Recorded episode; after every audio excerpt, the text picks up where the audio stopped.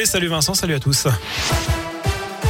Et à la une, ce lundi, l'épidémie n'est pas finie. Mise en garde tout à l'heure du président du conseil scientifique Jean-François Delfrécy, alors qu'à partir de ce lundi, le port du masque n'est plus obligatoire dans les écoles, les magasins ou en entreprise.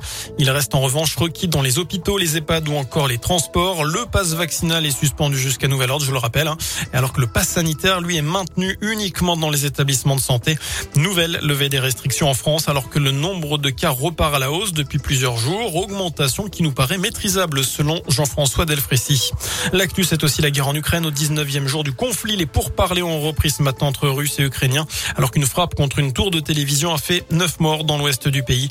La France qui a envoyé quatre mirages en Estonie hier, alors que l'Ukraine réclame à nouveau de verrouiller son espace aérien, sans quoi les roquettes russes tomberont sur des pays membres de l'OTAN. C'est ce que dit le président Zelensky.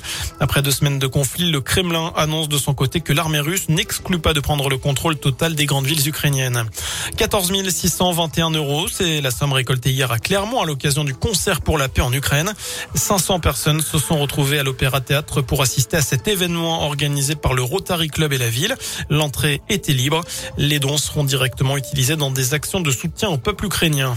La guerre et ses conséquences en France, c'est le sujet d'une grande soirée politique sur TF1 avec 8 des 12 candidats à l'élection présidentielle, mais pas de débat. Émission en direct à partir de 20h20. Chez nous, les salariés du parc vulcanien en grève demain. Dans un communiqué, ils expliquent être confrontés à une forte dégradation de leurs conditions de travail. Ils réclament une augmentation de leur salaire, de nouveaux recrutements ou encore une prise en compte de l'ancienneté. Enfin, en rugby, Damien Penaud de retour pour préparer l'Angleterre avec le grand flemme en jeu. L'ailier Clermontois était absent lors du dernier match du tournoi destination avec les Bleus pour cause de Covid. Il fait partie des 42 joueurs retenus, tout comme deux autres Clermontois, à savoir le centre Tanavili et le pilier Sipili Voilà pour l'essentiel de l'actu. Merci beaucoup.